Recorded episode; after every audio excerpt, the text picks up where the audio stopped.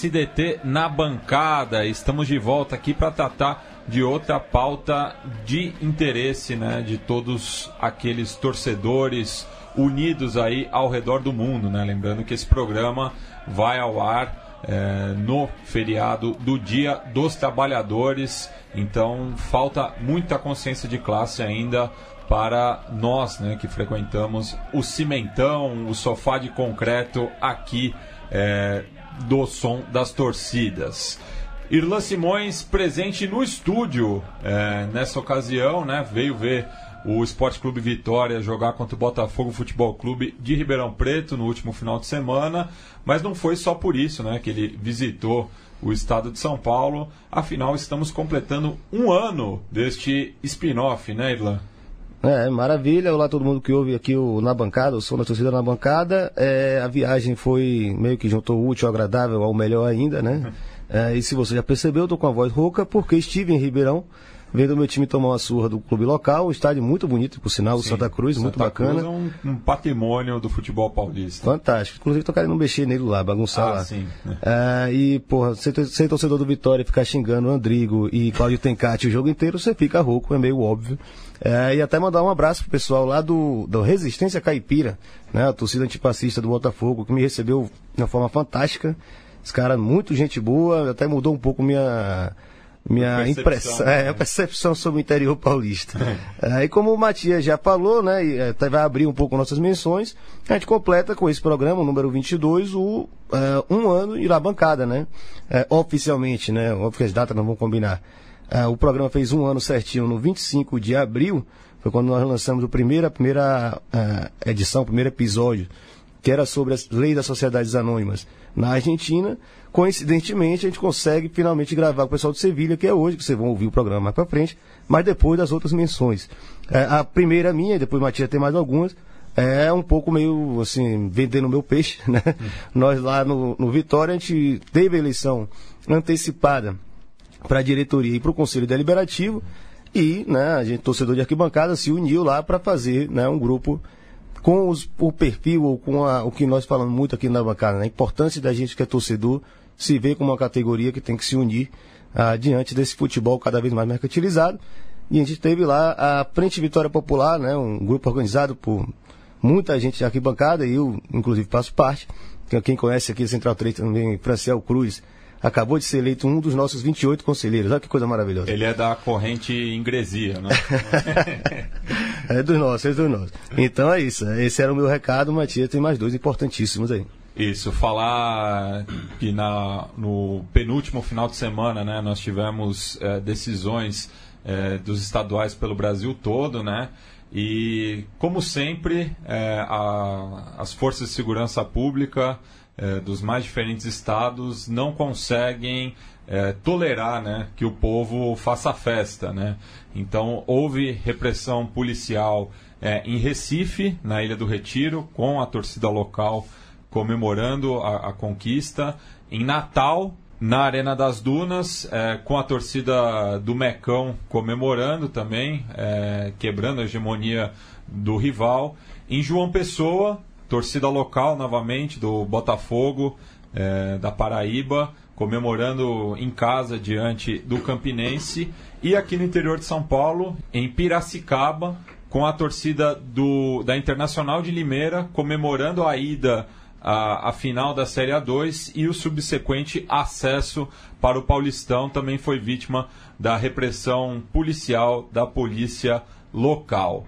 É, Outra questão né, envolvendo a festa, mas no caso ao Flamengo, né, é, que uma empresa ligada ao clube, né, da, da parte da comunicação, a X Tudo, é, que inclusive é, tem membros que fazem parte da atual diretoria do Flamengo, então tá tudo em casa ali, né, é, emitiu uma nota dizendo que não queria que fosse associada o, o, o, Clube de Regatas Flamengo à favela, né, numa visão extremamente elitista e eugenista, né, de que a favela é um símbolo de violência e não é, do, do, do, próprio Flamengo, né, que é o clube mais popular do Rio é, na atualidade. E isso foi uma construção é, de baixo para cima, né? afinal o clube é fundado na Zona Sul, como o próprio nome indica, mas foi um clube que se massificou com o passar da, das décadas e hoje tem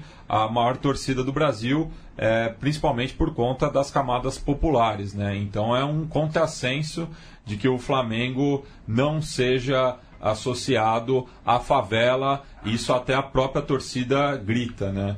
É, inclusive fizeram um mosaico na, na final do Campeonato Carioca, é, mostrando que é, essa agência X-Tudo é, não representa o pensamento do torcedor rubro-negro. E agora entrando na pauta dessa semana propriamente, né, a gente vai estudar mais uma vez o caso é, das sociedades anônimas, agora é, em Sevilha, né, ali ao sul da Espanha, na comunidade autônoma da Andaluzia. Falar de sociedades anônimas continua sendo um dos maiores desafios da gente aqui né, no, no na bancada. Né? É um tema da nossa estreia e é um assunto recorrente quase todos os nossos programas. É, hoje a gente desembarca em um país diferente, né, mais um, nosso oitavo carimbo no passaporte né, em, em apenas um ano para falar exatamente da empresarização dos clubes na Espanha. É, a questão das sociedades anônimas vem ganhando pulso no Brasil de novo, né? Uma, é uma nova ameaça é, de compra dos nossos clubes por investidores alheios às histórias dele.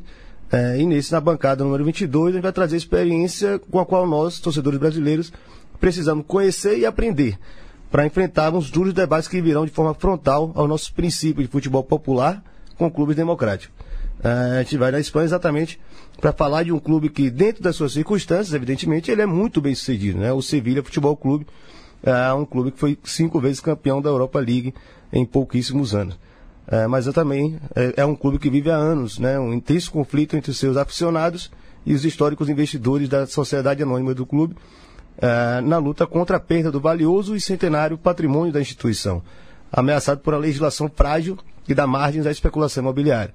Uh, dentre esses patrimônios maravilhosos do Sevilha está o belo estádio Ramon Sanches Pirjuan, localizado no bairro uh, do Nervion. Foi lá no Nervion que ultras da Biris Norte, que membros do grupo Pequenos Acionistas e militantes do grupo Voz do Sevilhismo se reuniram com milhares de torcedores comuns para gritar que o Sevilha não se vende. É exatamente o título desse nosso episódio. Esse era o mote uh, dos torcedores sevilhistas. Uh, e esses torcedores de Sevilla eles resistem em um contexto de entrada sem precedente de capital estrangeiro no futebol espanhol. A ver, o Valência hoje pertence ao grupo singapuriano. Uh, o espanhol e o Granada foram comprados por milionários chineses. O Málaga né, já havia sido adquirido pelo Sheikh Altani do Catar, que caiu para a segunda divisão por conta disso. Uh, o Girona hoje pertence ao Sheikh Al Nayan, de Abu Dhabi, né, o mesmo dono do Manchester City. O Valladolid, meses atrás, foi comprado pelo brasileiro Ronaldo Nazário, né? Já tem, já se envolve com tudo é, que é de pior no futebol, como é. Uh, no Atlético de Madrid, um israelense se tornou recentemente um forte acionista também.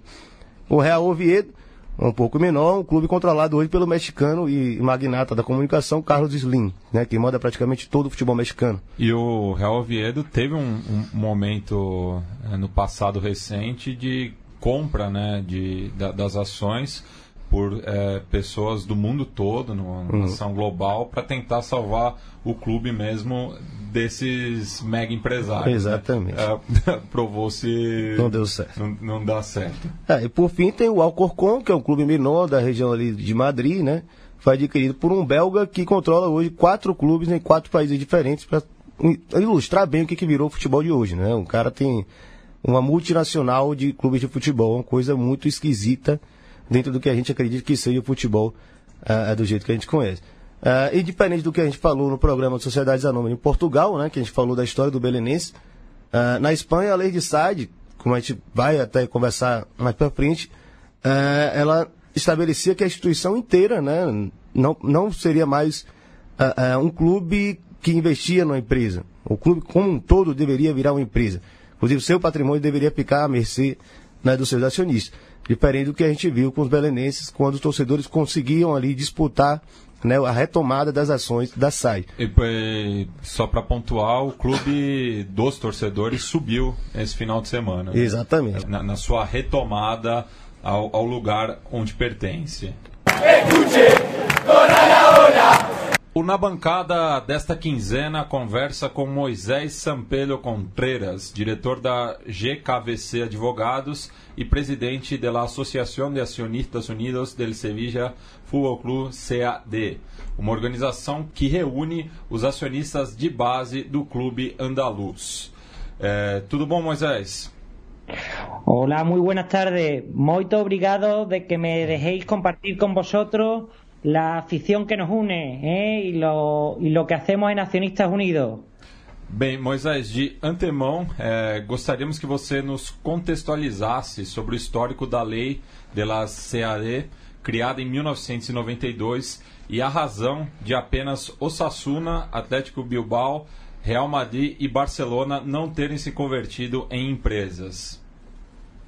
Sí, Eh, en el año 1990 eh, se crea la actual ley de, del deporte que obliga a todas las entidades, de, a todos los, los, clubes de fútbol a convertirse en empresas, todos los clubes que estaban en primera o segunda división, salvo aquellos que tuviesen sus cuentas saneadas desde el año 1985.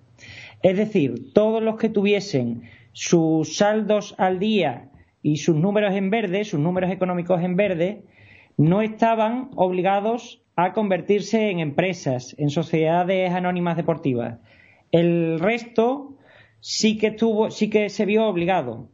Entonces nos encontramos con que eh, ni Real Madrid, ni Fútbol Club Barcelona, ni Athletic de Bilbao, ni Osasuna estuvieron obligados a, convertirse en sociedades anónimas deportivas.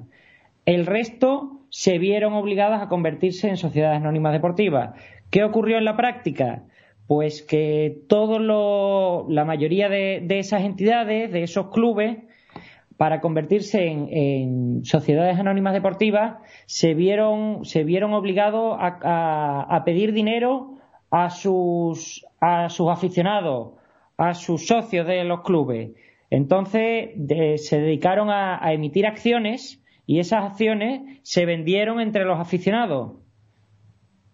De tal forma, de tal forma que se, se convirtieron en sociedades anónimas deportivas, pero claro, los clubes de aquel entonces lo que intentaban era cubrir las deudas que tenían, las deudas que les impedían seguir en primera o en, o en segunda eh, del, como, como. Entonces, lo que hicieron fue, eh, digamos, contabilizaron esa deuda que ellos tenían y emitieron acciones suficientes para cubrir esa deuda. Pero la mayoría de, de los clubes de aquel entonces no tuvieron en cuenta el patrimonio que ya tenían.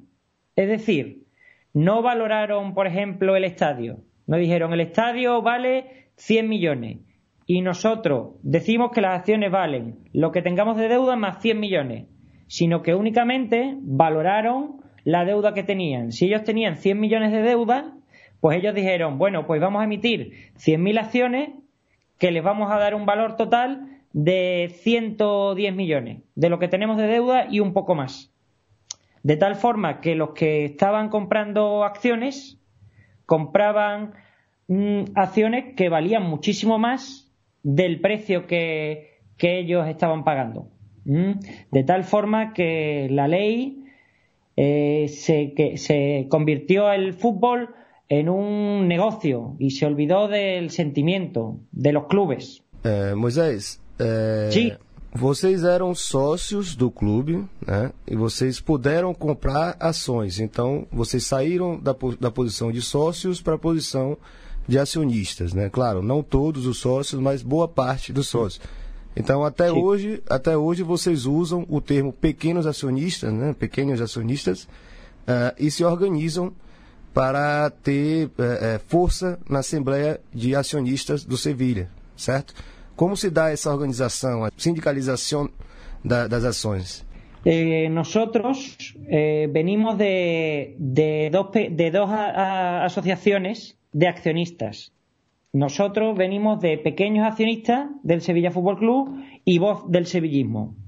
Ambas asociaciones lo que hacen es juntar a accionistas que tienen muy poco capital, muy poco dinero del club, ¿eh? y lo que quiere es defender los intereses de los pequeños de los pequeños accionistas, de la gente que tiene pocas acciones. Eh, nosotros empezamos a ver en 2017 que, los grandes accionistas eh, podían estar mm, preparando el club o preparando la, la sociedad para una venta. Eso nos hace a las dos asociaciones, a Voz del Sevillismo y a Asociación de Pequeños Accionistas del Sevilla, nos, nos hace pensar que debemos unirnos para hacer más fuerza, para poder plantar cara de alguna forma a los grandes accionistas. Aunque no juntemos mucho capital, sí que es verdad que si nos unimos hacemos más fuerza.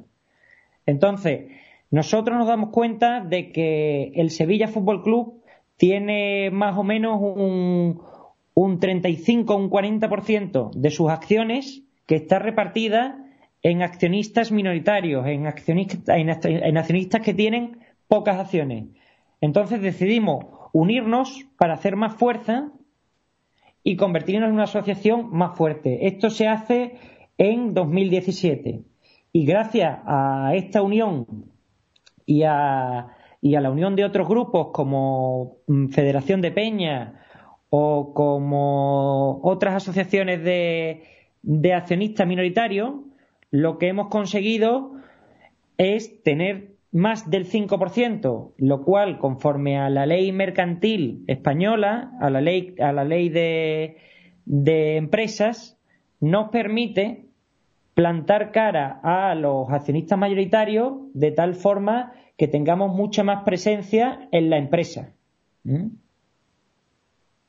Moisés, é, nesse período aí, no começo dos anos 90, o Sevilha voltou a ficar no radar do futebol sul-americano ao contratar o Diego Armando Maradona, né? Inclusive, eu lembro de um amistoso aqui no Morumbi, é, quando aquele Sevilha visitou o São Paulo com a presença do Diego.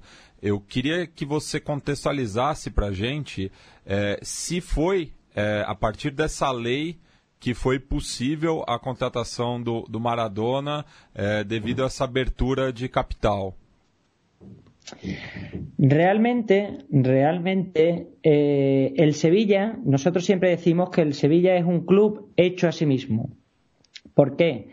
Porque el Sevilla no era una, una empresa pero es cierto que los socios del club, los aficionados que acudían al campo, siempre, aparte de, siempre se han caracterizado porque aparte de comprar su entrada, aportaban dinero para el club mm, sin esperar nada a cambio. Es decir, por ejemplo, en el año 1975 que es eh, eh, uno de los un año en el que se estaba eh, terminando o se estaba haciendo la obra del que es nuestro estadio actualmente, del Ramón Sánchez Pijuán, se hacía falta dinero para terminar el estadio, hacía falta dinero para la obra. Entonces, los propios socios del club, a fondo perdido, es decir, sin esperar nada a cambio, hicieron una cosa que se llamó la fila cero, que compraban entradas para la fila cero, que era que ellos entregaban un dinero al club para que el club pudiese, pudiese terminar la obra del, del estadio.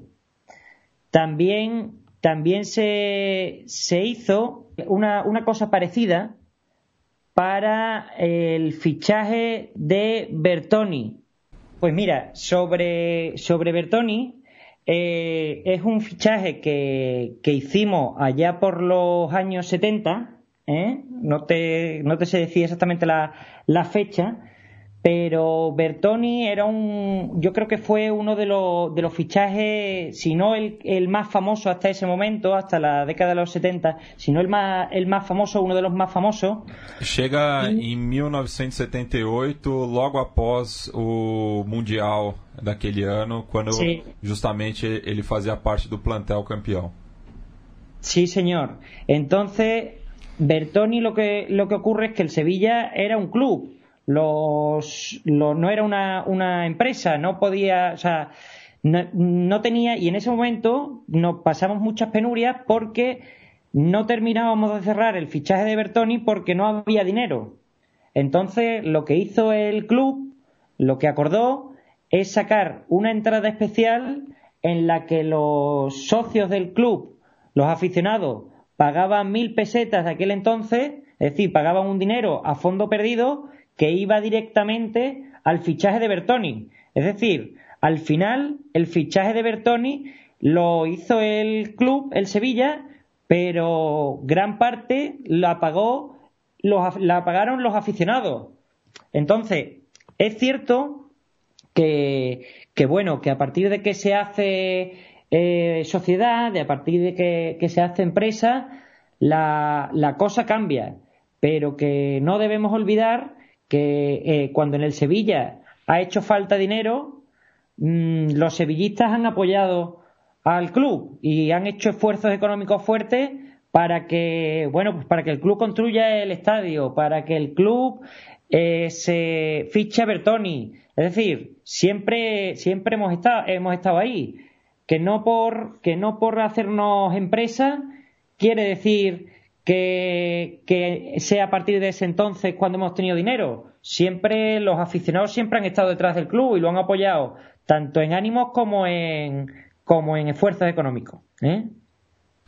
Beleza. Moisés, é, você falou muito sobre, né, é, mesmo que o clube seja uma empresa, né, a relação de amor do torcedor e de entrega do torcedor do Sevilha ele é ainda muito forte. É, eu, eu, percebo que vocês usam muito o termo sevilhismo, né? O sevilhismo, um sentimento de ser Sevilha. Hum. É, e nesse caso mais específico, né, da, da, dos protestos, eu Sevilha, não se vender, a, a, preocupação de vocês era, de fato, né, é, a, a, o risco de perder o controle do estádio Ramon Sanches Pizjuan. É, e isso foi o que fortaleceu né, a mobilização de vocês. Né? Vocês conseguiram mobilizar a, a Biris Norte, conseguiram mobilizar torcedores comuns, conseguiram mobilizar outros acionistas. Uh, e parece que foi muito um, um, sentimento muito próximo do que existiu nos anos 90, né, quando existiu aquela ameaça de vocês jogarem no Olímpico de Sevilha, né, no Estádio Olímpico, que foi construído por causa da Olimpíada. Uh, então, conta um pouco como é esse sentimento do torcedor sevilhista com relação ao estádio uh, Nervion, Uh, e essa ameaça uh, de sempre estar vendendo um terreno muito valioso que chama tanto o interesse desses investidores né, obscuros que têm aparecido no clube. Hmm. Para que, para que os hagáis una idea, mm, eh, yo creo que lo primero de lo que deberíamos hablar es de la relación que tiene el sevillismo con su estadio. No, como os decía antes, eh, el, el sevillismo ha participado económicamente, es decir, eh, los aficionados han regalado dinero al club para que se construya ese estadio. Entonces yo creo que todos los, eh, todos los sevillistas nos sentimos un poco dueños de, ese estadio. Aparte, como te puede, como puedes imaginar, eh, por todos es conocido que el Sevilla en los últimos años ha alcanzado las mayores cotas deportivas de su historia y todas ellas se han, se han alcanzado eh, jugando partidos históricos en el Ramón Sánchez Pizjuán. Es decir, toda la afición del Sevilla quiere mucho a su estadio, a un estadio que tiene eh, muchos años, un estadio con el que nos sentimos muy vinculados, en el que hemos pasado muchas alegrías, también muchas penas, pero muchas alegrías. ¿eh? Entonces, sí que es verdad que, pasando al terreno de lo que vale el Ramón Sánchez Pizjuán, hay que un poco contextualizar la, situación del Ramón Sánchez Pizjuán. Resulta que el estadio está situado en una de las zonas comerciales de Sevilla más importantes, si no la más importante. Es decir, nos encontramos con que el estadio está en muy al centro de la ciudad, en una zona, digamos que es muy cara, que tiene mucho valor urbanístico. Entonces, lo que ocurre es lo siguiente, que el estadio Ramón Sánchez Pizjuán tiene mucho valor para los sevillistas, pero con el terreno donde está construido tiene también mucho valor eh, urbanístico. ¿Esto qué quiere decir? Que si se tira el Ramón Sánchez Pizjuán, se destruye el estadio y en su lugar se coloca un centro comercial o se colocan un centro comercial y se colocan unas viviendas, pues que ahí habría una ganancia económica muy grande. Entonces, el sevillismo tiene mucho miedo a que alguien de fuera que no sea sevillista compre el, el, club, porque entendemos que una de, una de las cosas que, que, va a hacer nada más llegar es vender el Ramón Sánchez Pizjuán destruir nuestro estadio que tanto queremos y vender los terrenos que, allí mismo, que donde está construido el estadio.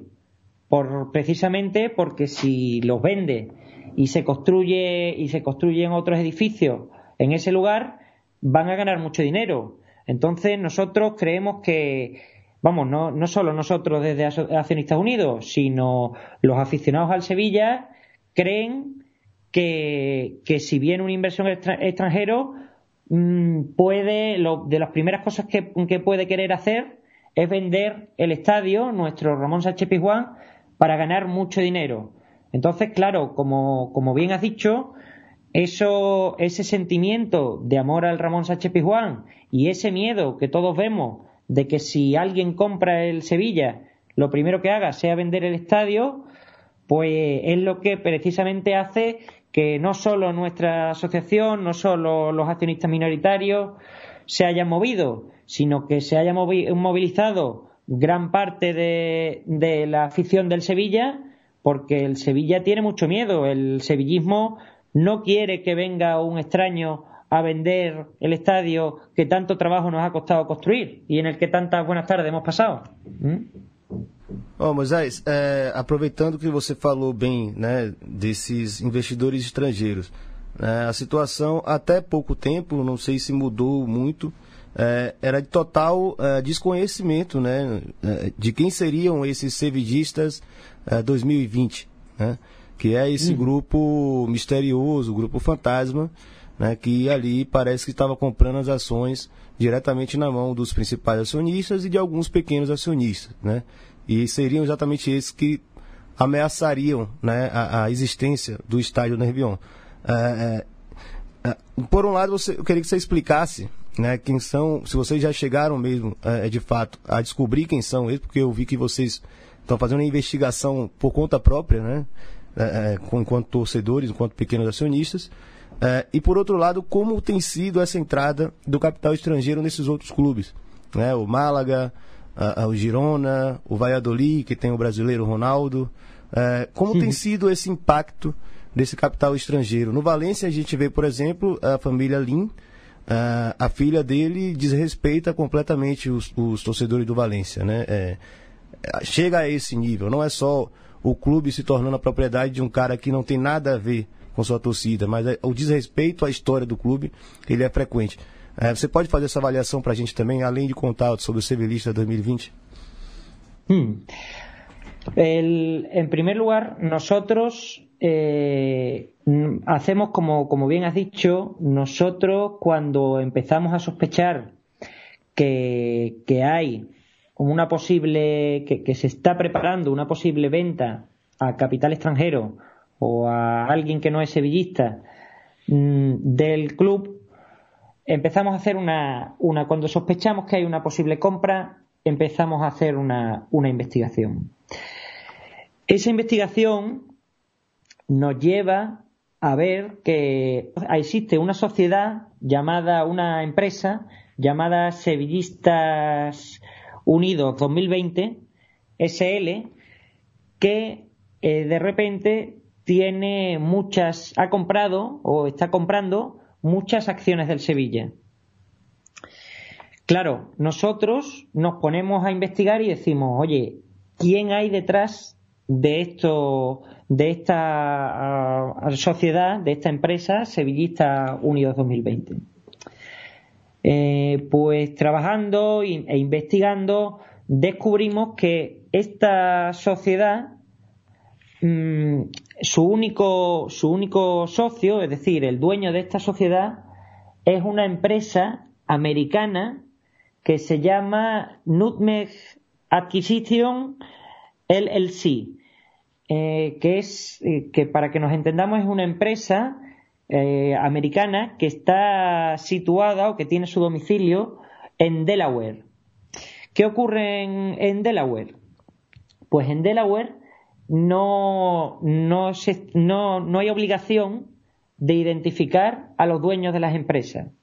Entonces, ¿qué ocurre? Que nosotros nos encontramos que hay una empresa española llamada Sevillistas Unidos 2020 eh, que a su vez tiene un dueño que es una empresa americana, Nutmeg Acquisition, cuyo dueño no podemos saber quién es. Es decir, nos encontramos con que alguien ha creado una empresa en Estados Unidos o se vale por lo menos de una empresa de Estados Unidos para crear una empresa en España que va que compra muchas acciones del Sevilla y que y que lo hace para que no se sepa quién es. Esto hace saltar, por supuesto, todas nuestras alarmas. ¿Por qué? Porque lo que vemos es que lo que hay detrás de esto es un inversor, un inversor extranjero que quiere pasar desapercibido o que quiere que no se sepa quién es hasta el último momento y que está comprando acciones del Sevilla. Uno de los momentos clave de, de todo el proceso de, compra que nosotros hemos ido viendo, que creemos que a día de hoy todavía no se ha, no se ha terminado, pero que de todos estos pasos, un, de todos estos pasos para la compra, uno de los momentos más importantes es en esta pasada junta de accionistas, cuando a esa sociedad Sevillistas Unidos 2020 se le da un puesto en el Consejo de Administración del Sevilla Fútbol Club. Es, decir, a través de nombrando una persona que se llama don Andrés Blázquez. Uno, de los, uno de los momentos más importantes que ha habido en todo este proceso es cuando eh, en esta pasada Junta de Accionistas el Consejo de Administración decide darle un puesto en ese consejo mm, que uno de los consejeros sea un representante de Sevillistas eh, Unidos 2020. Es decir, que la sociedad que estaba comprando muchas acciones de la cual no sabemos quién es el dueño, ya tiene un puesto en el Consejo. Es decir, que todas nuestras sospechas sobre una posible venta del Sevilla, mm, nos damos cuenta que son ciertas.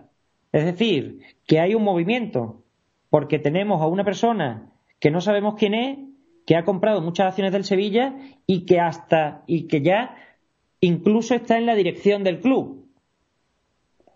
Entonces, como, como bien me preguntaba, sobre, sobre la, la, influencia de los inversores extranjeros en el fútbol español, nosotros mm, no creemos que, que, el inversor que venga viene a, a, hacer un proyecto deportivo fuerte con el, con el Sevilla, a llevar al Sevilla a cotas que no conocemos, es decir, a crear un equipo que, que bueno, pues que tenga muchos mucho mejores jugadores, que gaste mucho más dinero. No creemos que este sea el caso. ¿Por qué no creemos que este sea el caso? Pues, entre otras cosas, porque no nos fiamos de alguien que entra en la, en la, en la sociedad, que entra en el club sin anunciar que, sin anunciar que viene. Nos encontramos con alguien que de, de forma engañosa o, o con, con ciertos engaños, ocultando su identidad, está comprando acciones del Sevilla. No nos podemos fiar de alguien que nos está engañando. Máxime o cuando, cuando los propios accionistas mayoritarios, todos públicamente, dicen que no, se están, que no están vendiendo el club, que no están vendiendo la sociedad. Pero como, como os digo, mm, tenemos que hay una sociedad que no sabemos quién es el dueño, que por nuestras investigaciones hemos descubierto que tiene, que el dueño está radicado en Delaware para ocultar quién es y que se le ha dado un puesto en el Consejo. Es decir, vemos muy claro que, las pruebas demuestran que sí que hay movimiento de venta. Entonces, cuando, cuando yo, cuando nosotros analizamos eh, qué ha ocurrido con las inversiones extranjeras en el fútbol español, nos encontramos que, con que en su gran mayoría han sido fracasos, o por lo menos, si no han sido fracasos, han tenido momentos muy malos. Yo me acuerdo mucho del Málaga, el Málaga Club de Fútbol que lo compra, eh, quiero recordar, el jeque Binaser Altani. ¿eh?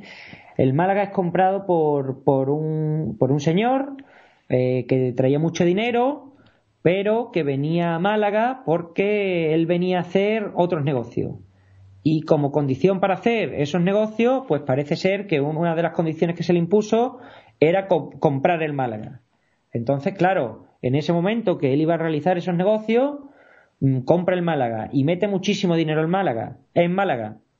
¿Qué ocurre? Que el Málaga Mm, hace compra eh, tiene eh, tiene jugadores muy buenos hace una temporada fantástica bueno llega si no me falla la memoria llega a semifinales de, Champions.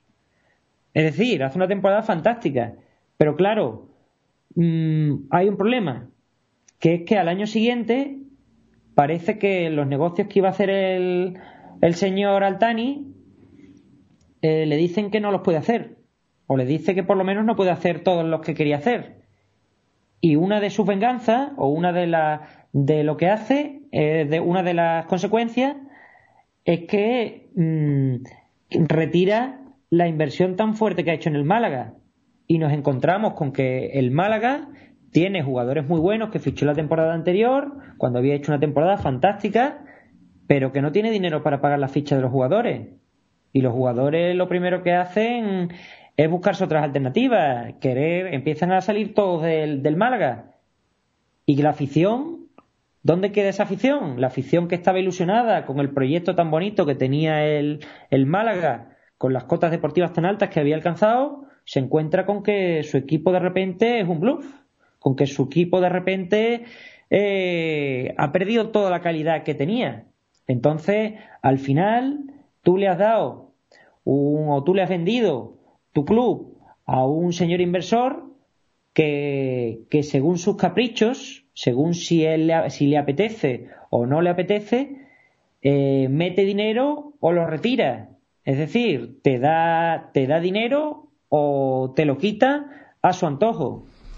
Tenemos que ver Sim. Perdão, é, aproveitando que você já está falando sobre um caso né, é, onde o, o investidor, é, o investidor, ele tira o dinheiro ou coloca o dinheiro no momento que ele bem entende, né, que ele quer.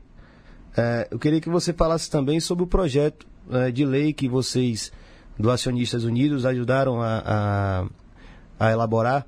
E alguns pontos, tem alguns pontos como participação, né, o Código de Bom Governo, é, procedimento é, para devolver, né, para retornar é, os clubes retornarem ao caráter de associação civil, se assim eles quiserem. Né? Então vocês propõem uma revisão da lei da SAD, que é muito também dessas últimas experiências né, que tanto o Sevilha teve, como o Málaga, como o Girona, e outros clubes que foram comprados por estrangeiros que só queriam mesmo ganhar dinheiro né, com, com a paixão do torcedor espanhol. É, você poderia comentar um pouco para a gente, por favor?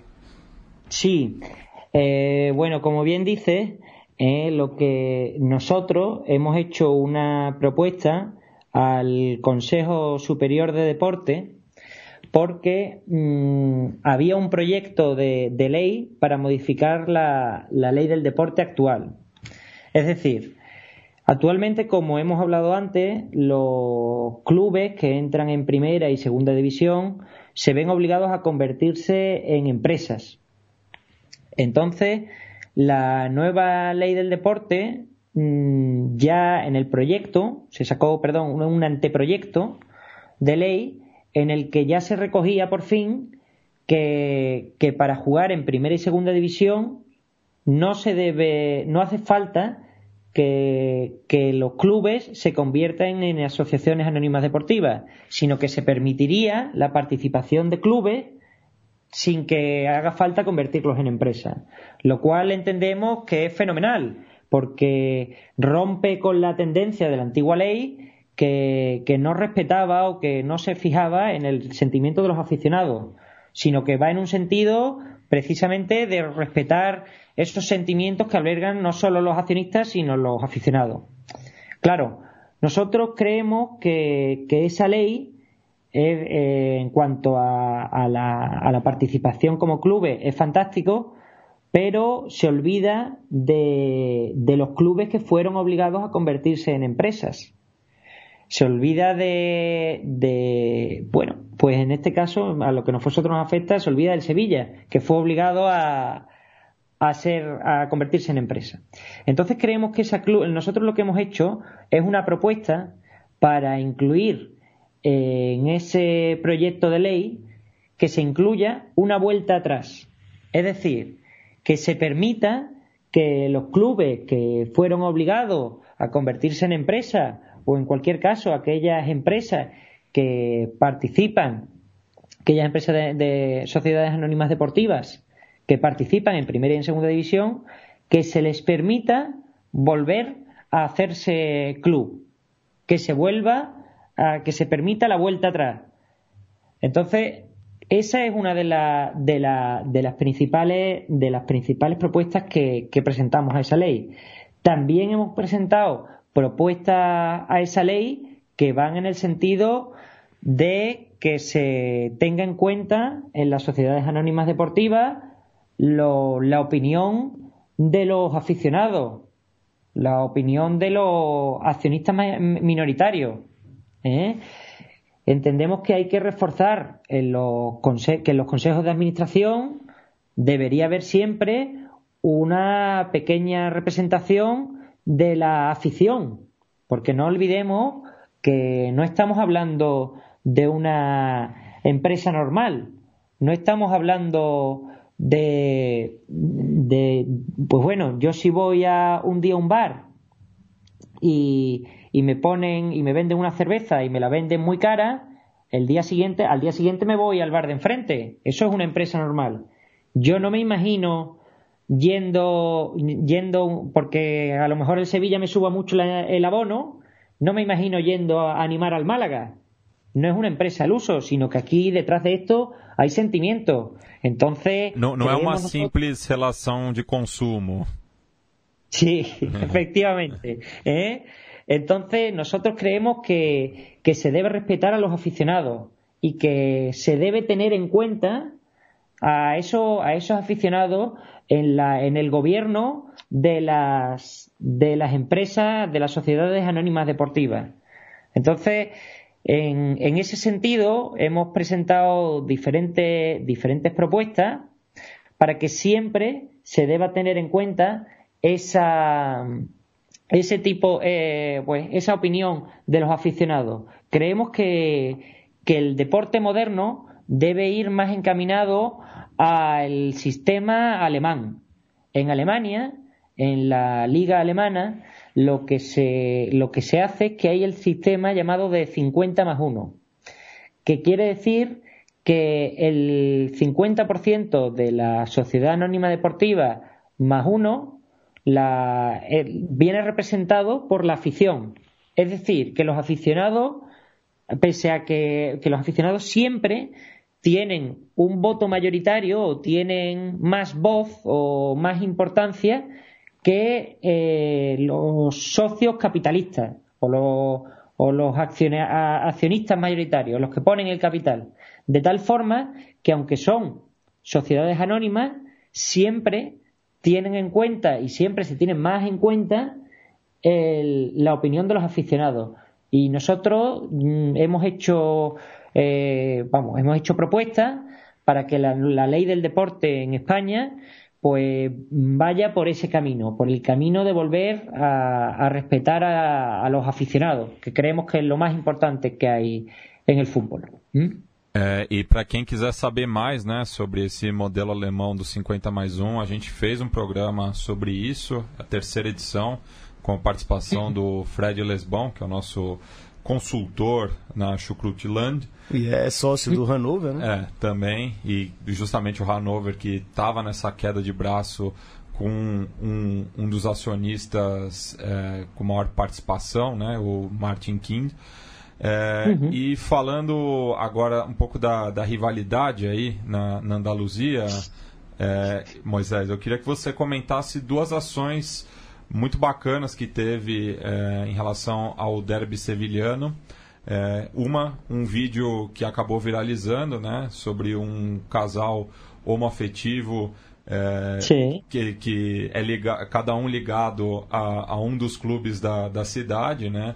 E no, no, fim mostra que a, a, família rejeita não a orientação sexual deles, mas sim o, o clube que, o, que o, o, o outro membro do casal torce. É, e a outra também foi o, o derby feminino, né, que foi realizado no mesmo dia é, do masculino, é, em 13 de abril, e que somados né, os públicos, tanto é, no Ramon Sanchez Pizjuan quanto no Benito Villamarín, deu mais de 60 mil torcedores naquela ocasión. Bueno, como, como bien sabes, en Sevilla existen, existen dos equipos. Tenemos por un lado a nuestro Sevilla y por otro al, al Betis. ¿eh? Y desde tenéis que entender que aquí desde, desde bien pequeñitos o eres de un equipo o eres de, o eres de otro. Entonces, desde que, pues bueno, yo en mi caso, yo recuerdo que desde bien pequeño yo iba al fútbol con mi padre y con mi tío. Y yo iba al colegio y en el colegio siempre, siempre jugábamos en el recreo al fútbol y los equipos se hacían. Uno con, la, con los que eran del Sevilla y otros con los que eh, eran del Betis. Y aquí se vive con mucha intensidad eh, el derby. ¿Por qué? Porque todo el año estamos preparando ese partido de uno contra otro. Siempre tenemos esa rivalidad. Además, eh, sabéis vosotros que los andaluces tenemos, tenemos fama de, de graciosos. Y es porque siempre estamos con lo que nosotros llamamos el cachondeo. ¿eh? Siempre estamos gastándonos muchas bromas. Entonces, durante todo el año nos gastamos bromas unos a otros, ¿eh? con las que todos nos reímos, pero que fomentan esa rivalidad. Y cuando se juega un derby, empiezan las bromas con el resultado del, del derby. Este, por ejemplo, este, este último derby que lo hemos ganado nosotros, yo tengo el móvil a reventar de bromas, de memes con, con esta historia. Vamos, tanto es así que, como bien habéis dicho, se hizo este, este vídeo viral que no hace sino mostrar ese, ese cachondeo andaluz que tenemos aquí en Sevilla con, con esa bonita rivalidad que hay con, pues bueno, con el otro equipo de la ciudad. ¿eh? Bem, Moisés, agradecemos muito a sua presença nesta edição, é, que está comemorando um ano é, desse spin-off do podcast O Som das Torcidas. É, a gente deixa o espaço para você tecer as considerações finais e também divulgar né, os de comunicação é, do.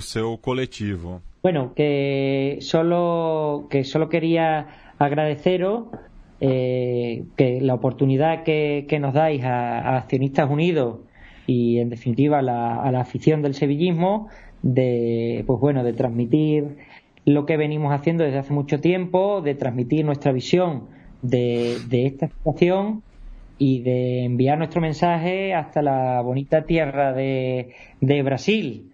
¿eh? Que, lo que queremos que lo que queremos transmitiros es que creemos que, el fútbol moderno sea inevitablemente se ha convertido en un negocio creemos que no debe nunca olvidar al aficionado que lo más bonito o lo mejor que tiene esto del deporte es esa afición esa afición sana esos sentimientos con respecto a, al equipo. Y bueno, que sepáis que, nos tenéis a vuestra disposición, que podéis acudir a, nuestra web. En cualquier caso, nos tenéis a vuestra disposição para o que queráis. E para falar de futebol, sempre. ¿eh? Bem, como vocês devem ter percebido, é, no final é, da gravação o áudio do Moisés não estava tão claro, então passar aqui o endereço da página web deles, né, que é ausfc.es. Lá também tem os links tanto para o Twitter quanto para o Facebook deles, para os simpatizantes aí dos Blanquirrojos no Brasil entrarem em contato. E a gente vai encerrar o programa com o hino do centenário do Sevilha.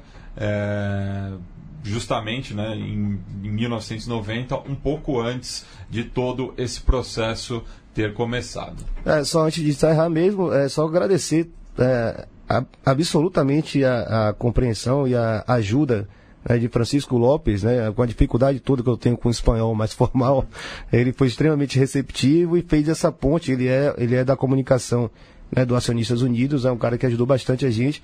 E deixar aí, né, para o, o, eventual civilista que esteja nos ouvindo, toda sorte né, nesse processo complicado de vocês. E aqui vocês vão ter também um torcedor do Sevilha agora junto com vocês. Grande abraço, galera.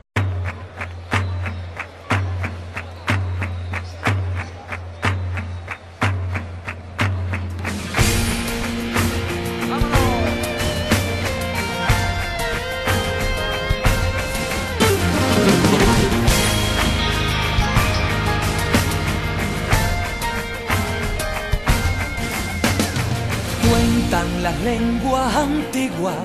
Un 14 de octubre nació una ilusión. Su madre fue Sevilla y le prestó su nombre y para defenderlo le dio a una afición. Ejemplo de sevillanía, familia roja y blanca del Sánchez Pizjuán. Un corazón que late gritando Sevilla, llevándolo en volandas por siempre a ganar. Y es por eso que hoy vengo a verte, sevillista seré hasta la muerte. La Giralda presume orgullosa de ver al Sevilla en el Sánchez Pizjuán. Y Sevilla, Sevilla, Sevilla, aquí estamos contigo, Sevilla compartiendo la gloria en tu escudo, orgullo del fútbol de nuestra ciudad.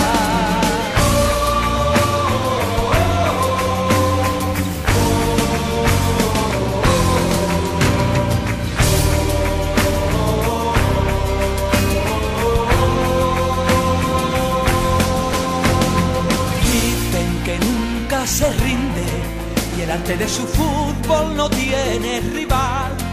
Más de 100 años lleva mi equipo luchando y abanderando el nombre de nuestra ciudad. Ejemplo de sevillanía, familia roja y blanca del Sánchez Pizjuán. Un corazón que late gritando Sevilla, llevándolo en volandas por siempre a ganar. Por eso que hoy vengo a verte, sevillista seré hasta la muerte. La giralda presume orgullosa de ver al Sevilla en el Sánchez Pizjuán. Y Sevilla, Sevilla, Sevilla, aquí estamos contigo, Sevilla, compartiendo la gloria en tu escudo orgullo del fútbol de nuestra ciudad. Y es por eso que hoy vengo a verte, sevillista seré hasta la muerte. La girada presume orgullosa de ver al Sevilla en el Sánchez